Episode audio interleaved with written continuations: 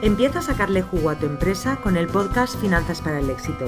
Soy Julia Piera, economista y asesora fiscal especializada en negocios online y conmigo vas a perder el miedo a los números de tu negocio y vas a tomar las decisiones correctas para tener por fin los beneficios que te mereces.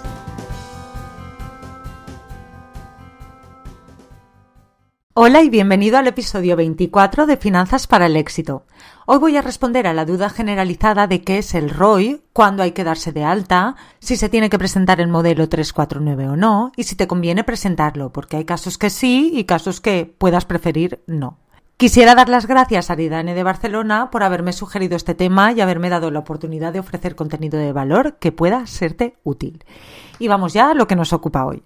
¿Por qué se hace necesario el ROI y el modelo 349? Voy a intentar primero explicar por qué es necesario un registro de operadores intracomunitarios. En la Unión Europea tenemos libertad de circulación de mercancías y de personas, lo que quiere decir que tú puedes enviar mercancía a Francia, Italia o cualquier país de la Unión Europea sin necesidad de pasar por ninguna aduana. También puedes ofrecer tus servicios profesionales e infoproductos a cualquier cliente de la Unión Europea, tanto sea particular como profesional o empresario.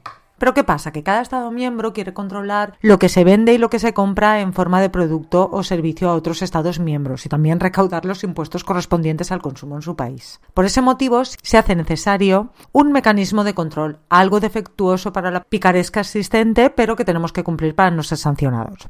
Por tanto, para tener informada a España y a Europa de las operaciones entre países de la Unión Europea rellenamos el modelo 349, en el que vamos a declarar las entregas o ventas y las adquisiciones o compras de bienes o servicios a otros Estados miembros de la Unión Europea. Y vamos a tener que darnos de alta en el ROI, que es el registro de operadores intracomunitarios. Pero vamos a hacer algunas puntualizaciones al respecto. ¿Quiénes tienen que presentar el modelo 349? Pues tiene que presentar el modelo 349 todo empresario profesional que realice entregas o adquisiciones intracomunitarias de bienes y servicios, cualquiera que sea su régimen de tributación a efectos de IVA, es decir, prácticamente todo hijo de vecino. ¿Pero hay alguna excepción? En ventas a empresas y profesionales dentro de la Unión Europea no hay excepción y por tanto si haces ventas de productos o servicios a empresarios o profesionales dentro de la Unión, tienes que darte de alta en el ROI y presentar el modelo 349.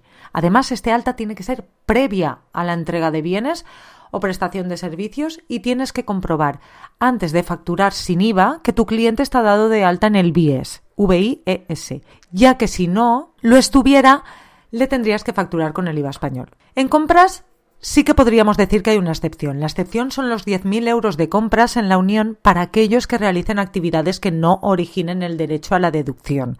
Es decir, para aquellos que realicen, por ejemplo, actividades exentas. Si eres profesor online u offline de inglés y no tienes clientes en la Unión Europea, y en el ejercicio natural anterior, para entendernos, y el año pasado las compras a otros países de la Unión Europea no superaron los 10.000 euros, puedes no darte de alta en el ROI. Lo que pasará es que el país donde has comprado te repercutirá su impuesto equivalente al IVA y cuando tú contabilices lo pondrás todo a gasto. Pero, ¿me conviene o no me conviene estar dado de alta en el ROI y presentar el modelo 349? Pues si tu actividad es exenta, no vendes a empresarios o profesionales en la Unión, no vendes a particulares más de 35.000 y no compras a Europa más de 10.000, yo creo que no te conviene. Es decir, en la mayoría de casos no te conviene. No te conviene porque, como te van a aplicar el IVA del país que te está vendiendo la mercancía, puede incluso que este sea menor que el de España. Y además te evitas burocracia, que es presentar el modelo 349. Si optases por tributar en España, porque eres muy solidario con tu país, y te dieses de alta en el ROI y presentases el modelo 349, te facturarían sin IVA. Pero al ser tu actividad exenta, tú tendrías que ingresar el 21% de IVA normalmente, que corresponde a ese servicio que te han facturado sin IVA, lo tendrías que ingresar con el modelo 309. Y luego ya te lo podrías poner como gasto.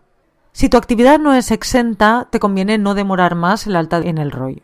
Si tu actividad no es exenta y tienes derecho a deducir el IVA de lo que compras, además de estar obligado, te conviene estar dado de alta en el ROI cuanto antes. Te conviene porque vas a pagar menos por los productos y te vas a ahorrar el IVA del país que te suministra la mercancía.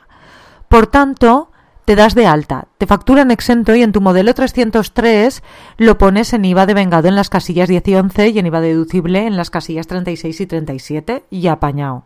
Estas cantidades son meramente informativas, no ha salido ni un euro de tu bolsillo y esto es una gran ventaja.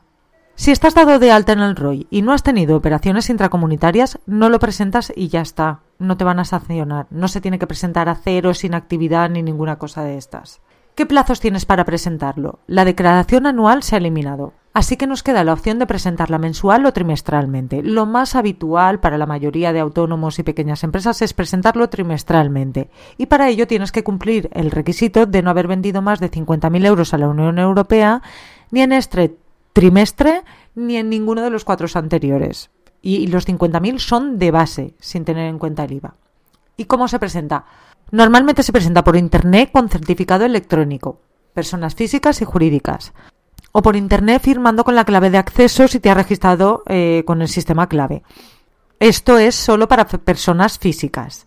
Si eres empresa, es decir, sociedad anónima o sociedad limitada, lo tienes que presentar con firma electrónica, es decir, con certificado electrónico. Y si eres persona física, pues puedes elegir. ¿Y qué tiene que ver esto con mi negocio online? Pues un negocio online trabaja, por ejemplo, con Stripe para cobrar y tiene una factura de una empresa que está en Irlanda y que por tanto en muchos casos tendrá que aparecer en el modelo 349. También puede ser que hagas anuncios con Facebook, que también está en Irlanda y que tiene que aparecer también en el modelito 349.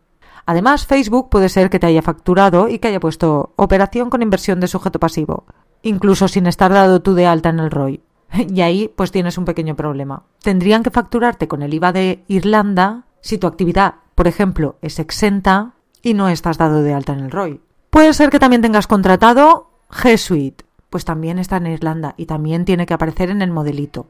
Y si compras a Amazon, muchas veces no es Amazon España quien te factura, y entonces puedes encontrarte con que es una empresa de algún país de la Unión Europea quien te ha facturado. Y entonces también tiene que aparecer en el modelo 349 si es que estás obligado a presentarlo, porque Amazon sí que suele hacer bien esto de facturarte con el IVA del país de origen. Así que si tu negocio es online, ten mucho cuidado, porque puede ser que tengas que darte de alta en el ROI y presentar el modelo 349. Tienes bastantes más posibilidades que si tu negocio es puramente local. Y para finalizar, quiero contarte que he habilitado un nuevo servicio con el que por solo 35 euros, precio final, impuestos incluidos, puedes resolver conmigo en una consultoría uno a uno de 30 minutos tus dudas sobre impuestos o finanzas. Y esto es todo por hoy. Muchas gracias por escucharme y por sugerirme temas que puedan ser útiles. Recuerda que esto es mi opinión y mi interpretación. Aplícalo solo si es bueno y útil para ti y para tu negocio. Nos escuchamos la próxima semana. Y hasta aquí el episodio de hoy de Finanzas para el Éxito. Si te ha gustado, suscríbete, deja tu comentario y si crees que puede ayudar a alguien, gracias por recomendarlo. Te espero en el próximo episodio o en juliapiera.es. Gracias por escucharme.